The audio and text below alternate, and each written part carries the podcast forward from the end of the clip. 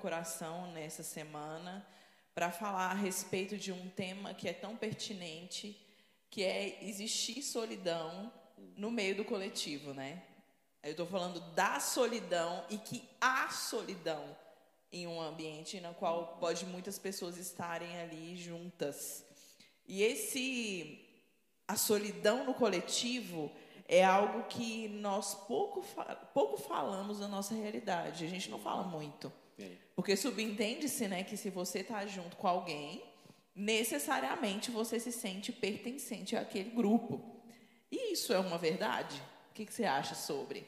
É, é uma verdade. Né? Nós, naturalmente, entendemos que nós pertencemos a um grupo tal.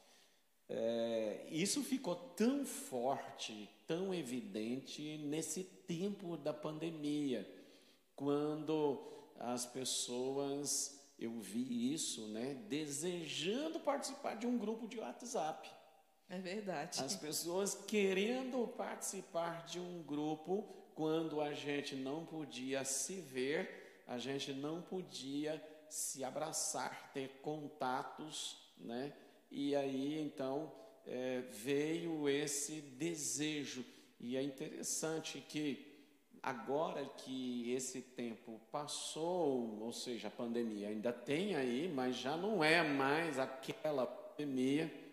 O que que eu estou percebendo é que algumas pessoas elas não têm mais um pretexto para não pertencer porque existem aquelas pessoas que elas, por natureza, são pessoas que se auto-isolam dos grupos, elas se excluem dos grupos ou elas se sentem excluídas do grupo. Que uma coisa é se sentir excluído e a outra é se excluir. É verdade. Falar sobre essa questão de exclusão a gente consegue observar duas questões. A primeira questão é a respeito da pessoa que se sente e daquele que o executa, né? Que são duas coisas muito diferentes.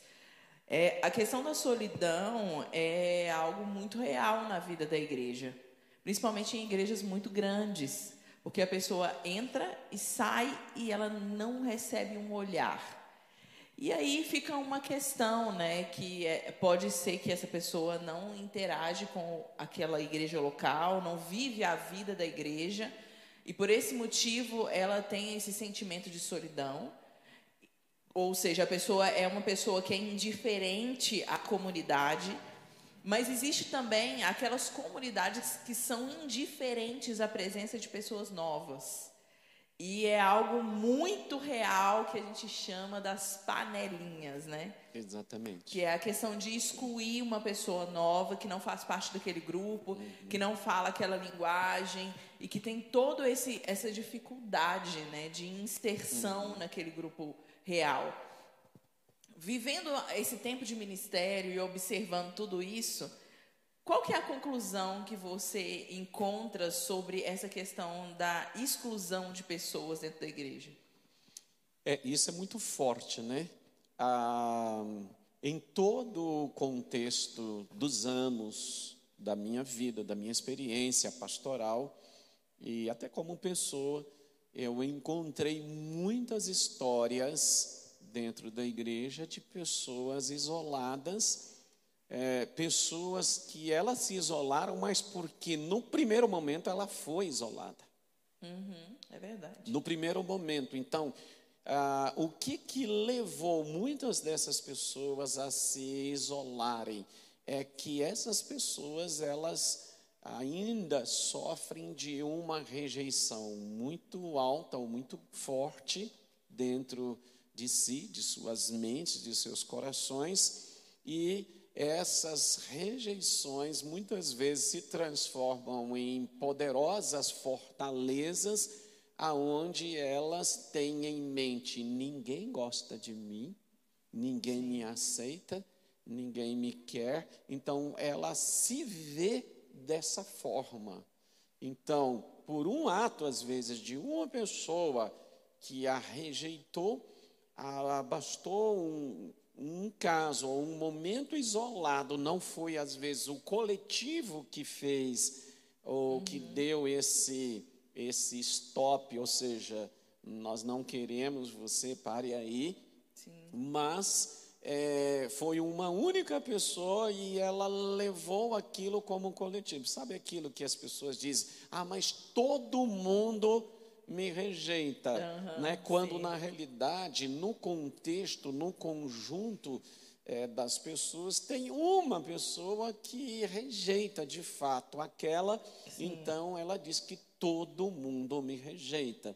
É, essa questão da força de expressão é, é, muito comum, né? As pessoas carregam as palavras.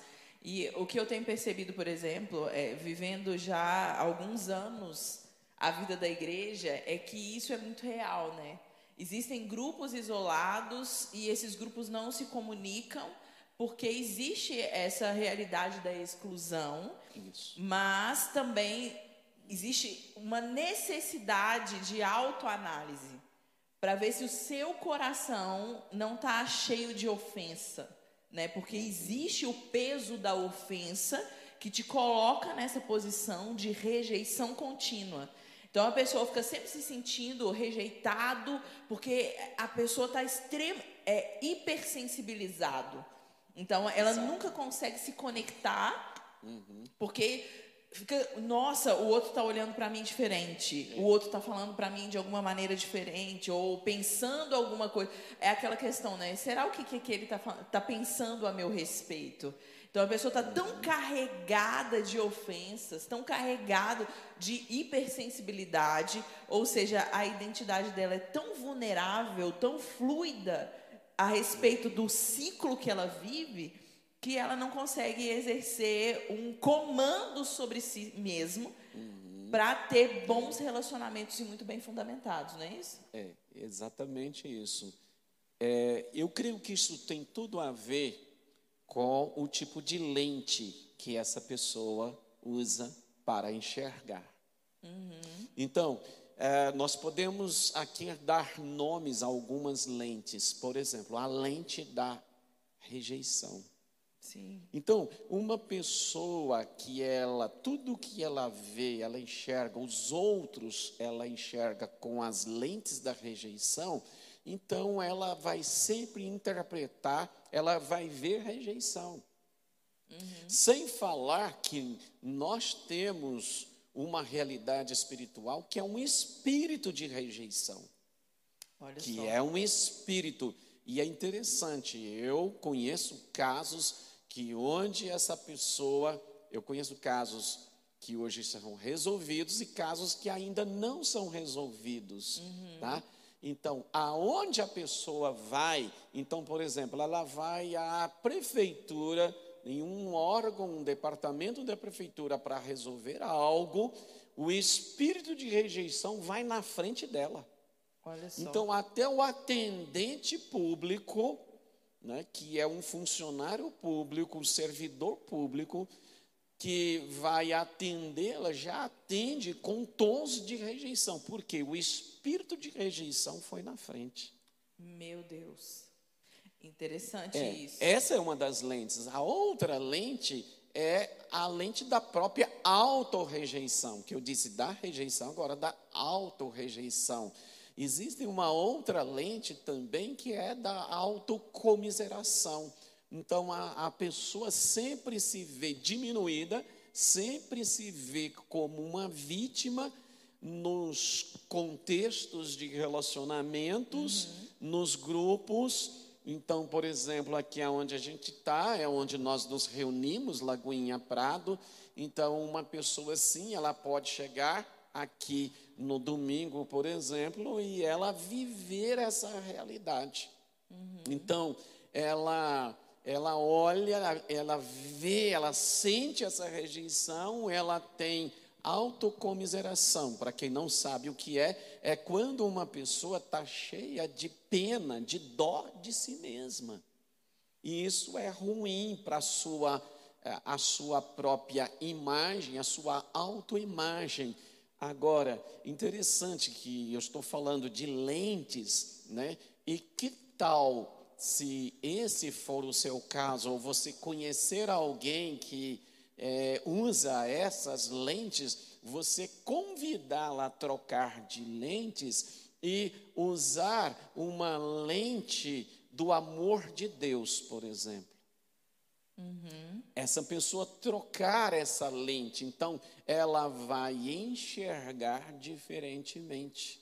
Então, é, ela usando as lentes do amor de Deus, ela vai começar a, a ver a si mesma, ela vai se é, entrar num processo de valorização de si mesma, ela vai entrar num processo, vai querer se relacionar. Então, assim, é, há uns anos eu vivi um caso pastoral, né? É, onde aquela pessoa era uma mulher e ela sofria muito desde a sua infância, quando ela tinha uma rejeição muito forte, muito violenta. Não vou entrar em outros detalhes, mas o certo é que quando nós fomos trabalhar a libertação dela, é, os demônios manifestaram nela e diziam pela própria boca assim: Ah, ela é tão sozinha. Olha só. E quando ela está muito sozinha, muito triste, a gente vem fazer companhia para ela. Misericórdia. Nesse nível. E aí nós trabalhamos uma vez e aqueles demônios foram vencidos pelo poder de Jesus, mas foi uma segunda, uma terceira, uma quarta, quinta. Na sexta vez, aí eu disse àqueles espíritos: vocês vão sair da vida dela, nunca mais vocês vão voltar, vocês já foram vencidos, vocês já foram derrotados. Aí eles disseram assim: mas a gente não pode sair da vida dela, não. Se a gente sair da vida dela, a maldição acaba. Olha só. Eu disse: vocês vão sair porque vocês não têm nenhum argumento mais para estarem na vida dela. O que é esse argumento? O argumento é onde né, é, é, como uma porta aberta. A gente entra num ambiente, uhum. né, por exemplo, nós entramos aqui porque nós abrimos a porta, se abriu, nós entramos. Então, os argumentos para espíritos das trevas é, atormentar alguém é exatamente como uma porta aberta por onde eles entram. Uhum. Né? E eu quero dizer o seguinte: que a porta emocional é a porta predileta para os demônios, os espíritos de rejeição, os espíritos de autorrejeição, autocomiseração, os espíritos de medo e tantos outros para destruir e para isolar as pessoas.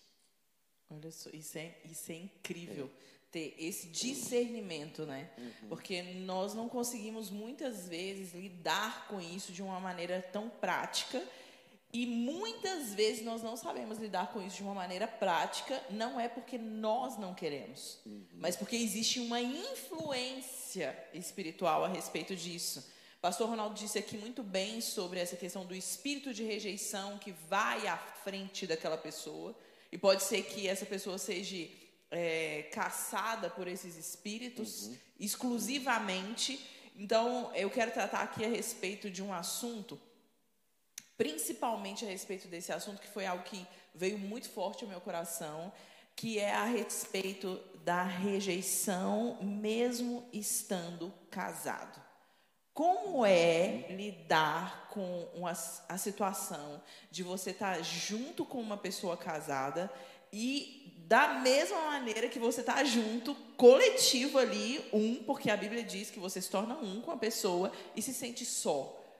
Isso é muito sério. E eu estou falando isso, pastor, porque isso é uma demanda que recorrentemente aparece quando eu vou aconselhar alguém. Muitas mulheres falam a respeito disso. Olha, Sherida, eu sou casada há tantos anos, mas eu me sinto sozinha. O meu marido não compartilha das mesmas coisas, ele não pensa, ele não é parceiro, ele não é companheiro. E eu vejo essas mulheres, de maneira geral, sofrendo com essa rejeição emocional que ela tem ali dentro do, do matrimônio. E aí, como lidar com tudo isso? Um dos pontos é, centrais de reclamação das mulheres é: o meu marido é calado. O meu marido não compartilha, ou a minha esposa é calada, ela não fala. Eu não sei o que o meu marido pensa, eu não sei o que ele sente. Eu me sinto sozinha, eu uhum. me sinto isolada. Sim. Então, quando esse cônjuge não tem familiares perto, que moram perto ou na mesma cidade, principalmente, então é, essas pessoas tendem a ser mais isoladas. Uhum. Então, é, falta a comunicação entre essas pessoas. É Sim. interessante é, a gente conhecer um caso prático mesmo. Veio uhum. para a gente numa determinada época em que eles tinham quase 20 anos de casamento e eles então descobriram numa conversa em frente o pastor sobre o pão, o pãozinho francês. Hum.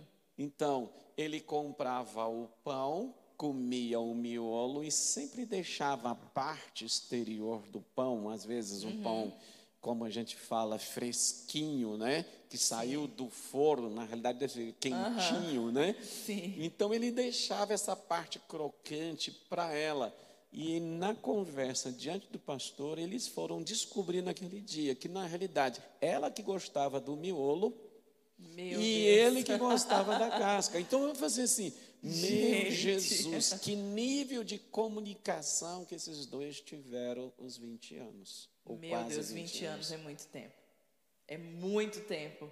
E eles começaram a rir, né? Já acharam engraçado assim, como que nós deixamos tanto tempo? A distância, né? né? O outro caso é quando eu ministrava é, numa época, eram uns 250 homens. Quando foi no jantar, esse homem pediu para é, conversar comigo e ele disse o seguinte: se eu tivesse ouvido o que você, o que eu, eu Ronaldo uhum. tinha dito, né, é, naquela administração que durou quase duas horas, ele disse: se eu tivesse ouvido, pelo menos há três anos atrás, eu teria tido a chance de salvar o meu casamento, o meu relacionamento. Olha só. Eu disse, como assim?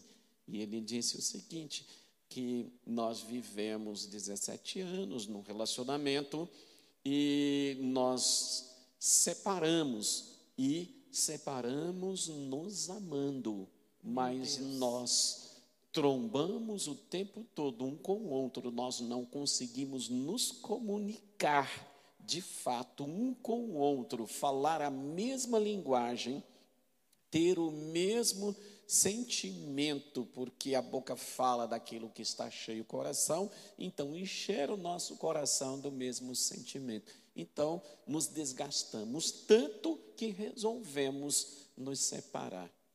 Nossa. Essa foi a fala daquele homem e ele falava isso com um pesar tão profundo, tão forte no seu coração, os olhos dele, né? E a gente estava sentado só nós dois, uma mesa, a gente estava jantando naquele intervalo uhum. para janta, né? Sim. E ali eu fiquei com compaixão daquele homem, né? Porque veja bem, quando você descobre algo, alguma chance que já é tarde demais. É verdade. Então, um conselho, não deixe ficar tarde demais. Não deixe esse tempo passar, né? porque é, o isolamento, eu creio que ele é principalmente dentro do ponto comunicação. É, o isolamento, eu acredito que é, é uma questão extremamente delicada, né? uhum. né? E ela é totalmente embasada na questão da identidade conturbada uhum. que a uhum. pessoa tem por causa da emocionalidade que está doente. A pessoa que tem uma emocionalidade ali, doente, ela necessariamente ela não consegue lidar com um grupo de pessoas. Veja bem, quando ela tem uma descobre tendência algo, em alguma chance que já é tarde demais. E Então, ela o também tem uma tendência em projetar no outro demais. aquilo que ela Não realmente deixe é. Aí tempo ela, ela passar, faz né? expectativas Porque na é, outra pessoa. o isolamento, ela eu creio que na outra ele é principalmente ela espera. Então, é, é interessante porque é, esse tipo de O pessoa isolamento, eu acredito que é, é uma questão extremamente delicada. né? Sim. Até porque ela nós- é eu- eu totalmente que pessoas, embasada na questão criam da é, identidade uma conturbada que a pessoa tem por causa da emocionalidade que está doente. Eu me lembro de certa A pessoa que vez tem eu estava emocionalidade igreja, doente, e ela nessa igreja tinha se criado uma romantização. Quando ela você naquela descobre algo, alguma chance que já é tarde demais. E aí, eu E ela também tem uma tendência é em não projetar no outro. demais. Porque a gente Não cria uma romantização. ela faz expectativas. A gente cria uma romantização né, nos o relacionamentos. o isolamento, A gente cria uma assim, romantização no é casamento, a gente cria então, uma é romantização na interessante postura dos líderes em relação é, ovelhas. Esse tipo de pessoa sempre um que é respaldo uma de uma utopia, né? De uma extremamente coisa mágica, de uma coisa soberana. Até porque ela é totalmente embasada criam é, da identidade uma conturbada que a pessoa. Não pela existe possibilidade. Eu me lembro de achar certa pessoa que tem uma né, emocionalidade e isso doente, é ela nessa nessa igreja necessariamente tinha se criado.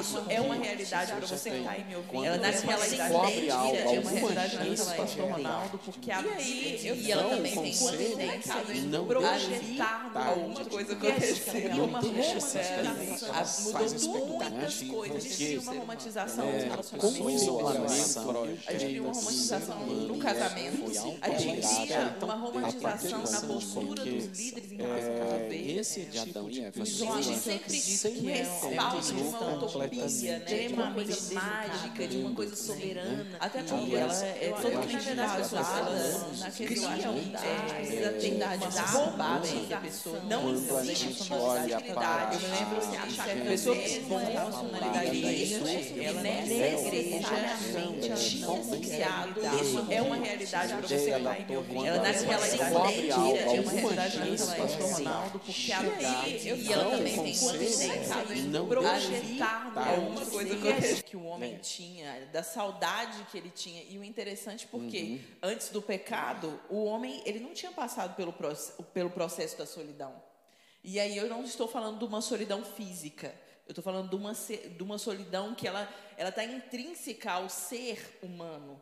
É aquele buraco que existe no coração do homem que ele pode procurar todos os prazeres dessa terra, que nada vai ocupar esse lugar. Exatamente. Por que nada ocupa esse lugar? Porque esse lugar ele tem um formato que foi desenhado pelo próprio Deus.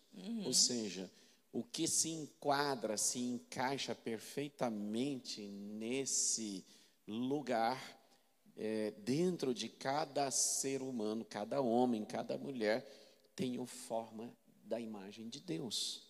a forma de Deus. Então é impossível. né, é, os homens querem cada vez mais se isolar de Deus, excluir Deus das relações humanas.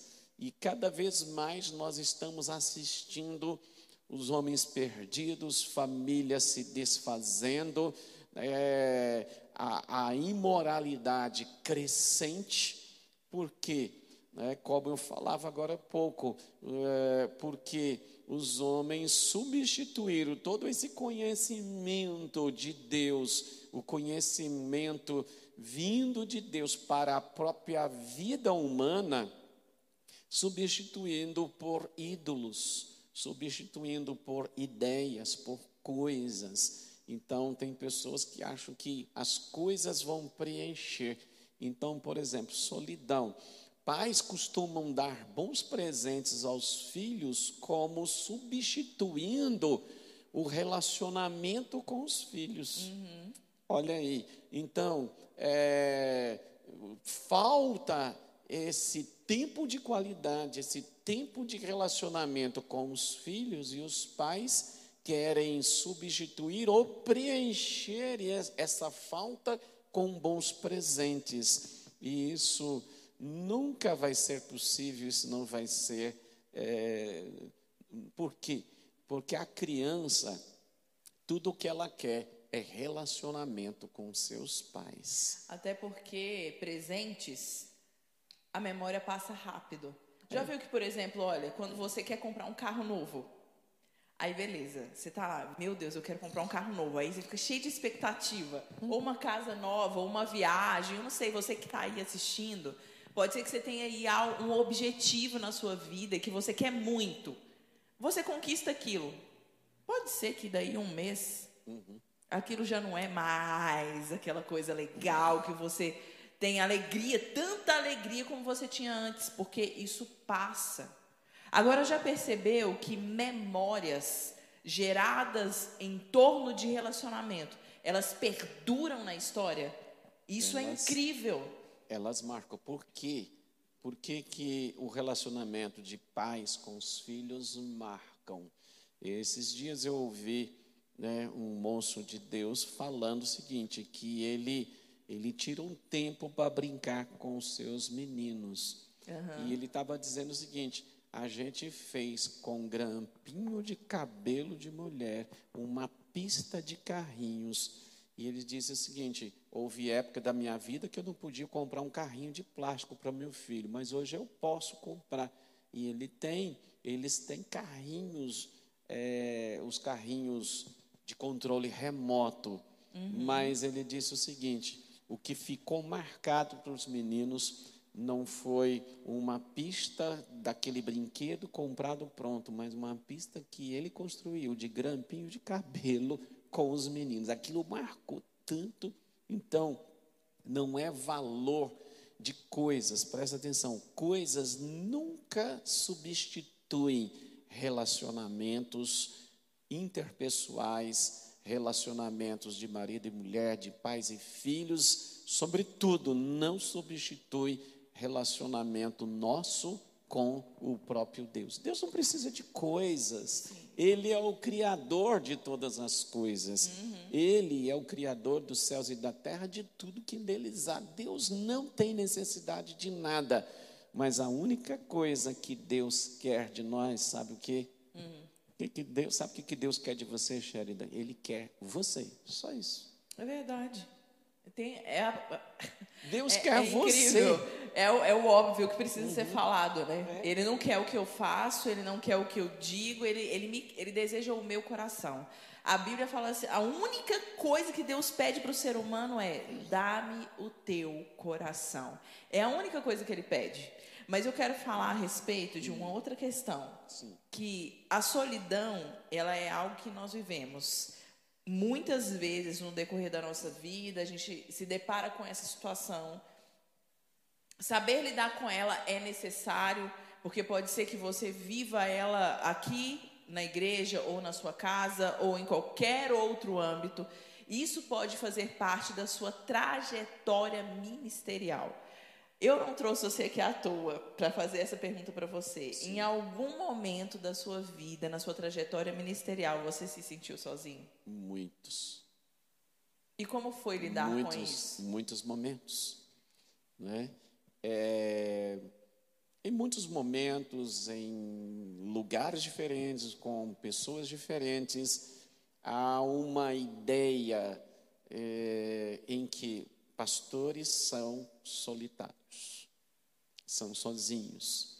E aí existe uma porção de argumentos em volta disso, né? Porque ele, alguns dizem, ele tem que ser reservado, ele eh, não pode se abrir com eh, as pessoas, isso e aquilo. Mas esse é um grande drama, porque o pastor, antes de ser o pastor, ele é gente, ele é humano. Ou seja, eu tenho necessidades, eu sempre falo com as pessoas, sou igualzinho a você. Eu tenho as mesmas necessidades que você. Ou seja, nós todos temos essas necessidades. Mas eu acho que existe um caminho para isso. Nós devemos ver com quem compartilhar, Sim. né? Então, pastor, o conselho que eu dou, né? Faça amizades, tenha amigos, né? É, eu, eu, eu tenho amigos, é, é, tenho amigos que foram embora do Brasil e, e aí se torna um pouco mais difícil para você ter um relacionamento, mas eu tenho um amigo que quantas vezes viajamos juntos, quantas vezes. Eu me lembro que uma vez nós viemos de um outro estado. Nós chegamos duas horas da manhã de carro em Belo Horizonte. E no caminho a gente veio conversando. E a gente veio conversando exatamente dentro desse ponto, Sherida, que você colocou. Né? Como lidar com isso? Então, é, é, eu diria o seguinte: nós somos um tipo de pessoa, é, eu e, e esse outro, em que nós falamos preto no branco, um para o outro, sem milindre. E é raro, né, pastor? Nós ajudamos um ao outro, é uma ajuda mútua, né? Então, ele me ajudou muito, mas eu ajudei ele muito também, né? Assim, em questões. Então, às vezes, ah, uma das coisas, quando você vê uma pessoa que ela não gosta das festas de aniversário, que alguém faça festa para ela, tem alguma dificuldade por trás disso, né? Então, mas voltando aqui, é, é, um- é- é- é um pouco complexo, né? Eu expor detalhes, mas é, uma das coisas que eu particularmente resolvi é não ser essa pessoa isolada. Sim. Ou seja, não é uma questão de ser o pastor. Então, mas o que, que você compartilha? Depende com quem você compartilha. Isso vale, não é só para pastor, para qualquer pessoa. Né? Com quem que você É compartilha? vai com um amigo. a vida, né, para né? todo mundo É. de qualquer jeito. E o que você compartilha? É com quem e o Sim. que? Você sempre vai compartilhar é, etapas resolvidas, etapas vencidas da sua vida. Então, por exemplo, em etapas vencidas, eu não tenho dificuldade de falar nem de púlpito. Uhum. Verdade, viu, gente? Isso é verdade. Então, por quê? Porque é resolvido para mim. Alguém já me perguntou, "Ah, pastor, mas por que você fala disso assim com facilidade? Porque é resolvido. Aham. Verdade. porque é resolvido. Então, aquilo que não é, então, mas com quem? Eu preciso de ajuda. Então, escolha uma pessoa que você conhece, uma pessoa com idoneidade, ou então vá para uma liderança, vai para um líder, e você vai, então, é, encontrar respaldo e encontrar ajuda. né? eu vejo que não deve é, é, aquilo ficar dentro, te remoendo, acabando com você por dentro, e você nunca é, busca uma ajuda, você nunca extravasa. Né? Por que, que o consultório dos psicólogos estão lotados agora, depois da pandemia? Porque durante a pandemia, a pandemia foi um grande pretexto né, para justificar crises, mas a pandemia abrandou Qual que vai ser a desculpa? e né? aí não tem mais um pretexto, uma desculpa, e a realidade é mais ou menos assim, fica nua e crua. Né? É, a- a- na verdade, a pandemia foi uma, uma- um tempo que nós vivemos que as pessoas utilizaram várias, várias situações e tomadas de decisão e por trás disso a pandemia. Então, por exemplo, ah, eu estou me separando porque eu fiquei em casa com meu marido e por causa da pandemia. Então, muitas coisas aconteceram. É, nós Tanto que brigamos com mais frequência, porque agora eu estou trabalhando home office, e aí a gente está tendo mais atrito, nós temos que conviver dentro de um espaço pequeno e tal. Sim. E Quantos verdade, argumentos, né? É, e na verdade o que acontecia era que você estava só mostrando quem você realmente era. Né? Quem é que estava ali escondido. Eu acho que essa, essa questão da solidão, existe, existem dois aspectos, né? A solidão existe a solitude. Que é esse tempo de reflexão necessária que o ser humano precisa para fazer essa autoanálise e para que você consiga detectar quem você realmente é É. é necessário o ser humano passar por esse tempo. Se uma pessoa vira para você e falar para você assim, pastor, não, eu não preciso de autoanálise, não, eu estou super bem resolvido na minha vida. É algo extremamente estranho você ouvir alguém que está resolvido em todas as áreas da vida, porque não existe possibilidade de você estar 100% resolvido em tudo. É, é, se você perguntar, nos seus relacionamentos está tudo 100%, eu acho um pouco difícil, está tudo 100%. Por quê? Porque nos relacionamentos, sejam quantos lados envolvem os relacionamentos, quantas pessoas, ou entre duas pessoas, o casal, eu acho muito pouco provável estar 100%. Por quê? Porque nenhum dos dois é perfeito. É verdade. Não tem como. Então, por não serem perfeitos, então é impossível, né? E é a coisa boa é exatamente é, o diferente. É, eu gosto dessa expressão da Bíblia que quando ela fala de unidade, Paulo lá em, aos Efésios ele vai falar de preservar a unidade no vínculo da paz. Ele está falando da igreja, do corpo de Cristo, e ele, claro, ele está falando dessa unidade, ele não está falando de uniformidade. Sim. né? Então, quanto mais na igreja, por exemplo, as diversidades dos dons serem expostos e serem valorizados, menos haverá uma necessidade de métodos ou disso ou daquilo para eh, preservar ou para promover uma unidade. Até porque se a pessoa estiver muito bem resolvida nessa questão, ela consegue lidar muito bem em sociedade, né? Porque n- ela não tem problema com o respeito, com a empatia, com o amor e nem nenhum desses outros aspectos. Porque ela consegue detectar qual é o limite dela. Vive- essa, voltando aqui ao, ao aspecto da, da solidão, que é um aspecto que, que eu, eu acredito que a gente precisa frisar muito bem aqui, principalmente na vida da igreja, e aí já nos colocando numa posição de sermos respostas para as pessoas que sentem sozinhas no nosso meio, eu acho que o que tem nos faltado é acessibilidade. Isso. O que, que é a acessibilidade? É criar pontes, é diminuir distâncias. E isso remete a uma palavra que é respeito. E o respeito, ele delimita muito bem o lugar que você chega, como você chega, qual a linguagem que você chega para falar com aquela pessoa. A solidão, ela ela não nada tem a ver com o cristianismo, porque Jesus ele veio para trazer acolhimento, para agregar, não para segregar.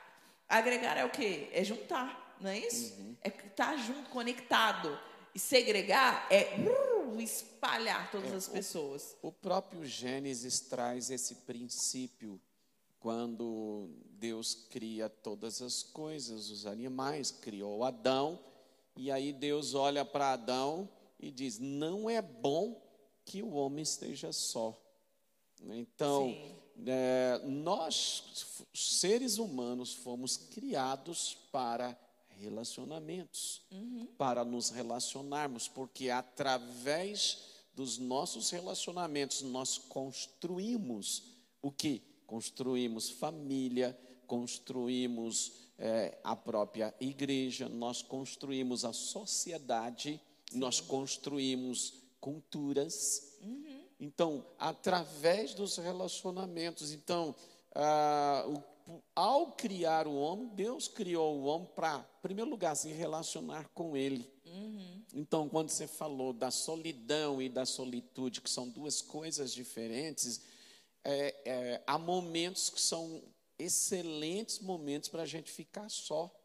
Então, você quer fazer um devocional muito legal, faça um, que a gente pensa assim, vou fazer um devocional, onde é que está a minha Bíblia? E procura a Bíblia. Então, vá para o seu cantinho do devocional sem a Bíblia. E chega ali, você se apresenta, Senhor, eu estou aqui no meu cantinho, Senhor, eu vou ficar calado, eu quero te ouvir. Fala comigo. Tenta fazer essa experiência, esse modo devocional, e você vai ver. Então, isso já é parte da solitude. Nós precisamos da solitude. É o, é, é, é, é o que? É ir. Solitude, muitas vezes, nós podemos estar num, num, num tempo de grande angústia. A nossa tendência é ir para Deus e reclamar, e choramingar e tal. Mas que tal você, de fato, ir para Ele, ficar quietinho, ficar calado e diga: Deus, tem misericórdia de mim, eu preciso do Senhor, me guia, fala comigo, acalma o meu coração, que a tua paz, que excede todo entendimento, encha a minha vida, o meu coração. Então, a solitude faz parte da vida cristã, dessa caminhada, desse desenvolvimento da vida espiritual, da vida emocional. Presta atenção, não existe uma vida espiritual ou uma espiritualidade saudável sem uma emocionalidade saudável. Então, eu creio que a emocionalidade saudável é também medida pelos relacionamentos que nós temos. E aí entra uma outra questão. Não existe uma cosmovisão bíblica aplicada diariamente nas atitudes sem a parceria com a emocionalidade saudável. Anda junto. E aí eu entro no outro aspecto, que são os três pilares do Brave, que é a cosmovisão bíblica, a feminilidade cristã e a emocionalidade saudável. Esses três pilares, eles não caminham separados. Não. não tem como, minha querida irmã, você que está aí me ouvindo, e aí agora eu vou pedir com licença aos homens, você ser uma mulher de Deus, uma embaixadora do rei na terra, se você não tem uma emocionalidade saudável. Uhum. Porque se você não tem uma emocionalidade saudável, a sua feminilidade ela vai ser compartimentalizada. Você vai ficar bem em uns momentos, em outros momentos não. Você vai ficar bem em outros momentos, em outros momentos não. A sua feminilidade, ela não vai dizer, ela não diz respeito a você quando você não tem uma cosmovisão bíblica. Ela vai ser aquela que o outro que está do lado de fora vai ditar para você quem você é. E aí é o grande problema, porque nós estamos numa sociedade na qual ditam-se regras. E se você não tem uma cosmovisão bíblica, essas regras, que são ditadas de maneira externa, ela, ela vai colocar dentro de você quem você tem que ser. Uhum. E a sua feminilidade vai ficar, sabe como? Destruída. Porque você não sabe quem você é, então o outro vai dizer. Uhum. Então, a sua estética não é legal, então a sua forma de vestir não é legal, a sua maneira de falar não é legal, e existe um outro padrão que você precisa seguir, e esse padrão não é um padrão bíblico. Qual é o padrão bíblico para a feminilidade cristã? É aquele que tem o respaldo na cosmovisão bíblica. Não existe possibilidade de você ser uma mulher de Deus ah, eu vou ali conversar com a minha amiga que é crente e eu quero saber o que, que ela fala de ser uma mulher de Deus. Eu quero te encorajar aqui a ouvir o que a Bíblia diz a respeito das mulheres. E eu não estou dizendo para você pegar, ai, a pastora X, a pastora Y e a pastora Z. Uhum. Eu estou dizendo para você, para você pegar a Bíblia e estudar a Bíblia ouvir o que a Bíblia tem para dizer para você, sem o viés de outras pessoas. Eu estou dizendo para você que o que Deus tem para você já está pronto. Não é não, isso, pastor? É, não deixe que ah, as pessoas, por mais que sejam brilhantes, por mais que sejam eloquentes nas redes sociais, dominar você. Ou seja, o que nós estamos falando aqui, examine. Sim, com Vá para a Bíblia. Né? Uhum. Ore a Deus, pergunte para Deus. Então, não simplesmente balance a cabeça. Então, não deixe que as pessoas digam como que você deve ser. Você uhum. precisa da Escritura, da Bíblia, porque ela te diz como ser uma pessoa completa, seja homem, masculino, mulher, feminino, em Deus e ser uma pessoa feliz, uma pessoa livre em todos os aspectos da vida e também próspera. Então, não, não siga os pensamentos dos homens, porque se você olha para a Escritura, o que vai determinar o seu pensamento vai determinar a sua vida, o seu modo de viver. Ou seja, a palavra de Deus, ou seja, a cultura, as falas dos homens, isso que ocupar o seu pensamento vai determinar sua maneira de ser e a sua maneira de viver. Obviamente, sua identidade. É isso aí. Nós vamos caminhar já para o finalzinho, Pastor Ronaldo. Passou tão rápido a live de hoje, mas eu gostaria de deixar o Pastor Ronaldo fazer as suas considerações finais sobre existe solidão no coletivo? Existe, sim, a solidão no coletivo. Uma pessoa pode estar, eu já vivi isso, no meio de tanta gente, no meio de tantos colegas pastores, mas me ver sozinho, me ver como se eu tivesse eh, sendo um único, a única pessoa. Então, muitas vezes, na própria maneira de pensar, você pode dizer, mas espera lá, eu não estou conseguindo pensar como todo mundo está pensando, eu não estou conseguindo ver conforme todo mundo está vendo. Mas uma coisa eu te digo: vai para Deus. Se você ver as coisas do ponto de vista de Deus, fica tranquilo. Deixa seu coração em paz, tranquilo, porque a cada um de nós Deus dá uma experiência. Deus nos leva para um lugar de relacionamento com Ele, e relacionamento é de pessoa por pessoa. Então, crê naquilo que Deus está te falando.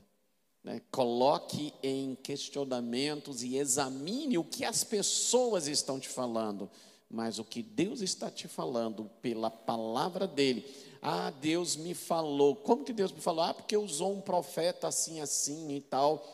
Tá, ok. Então traga tudo, traga tudo que Deus, que você disse, entre aspas, Deus te falou através do profeta tal, traz para a Bíblia, para a palavra de Deus.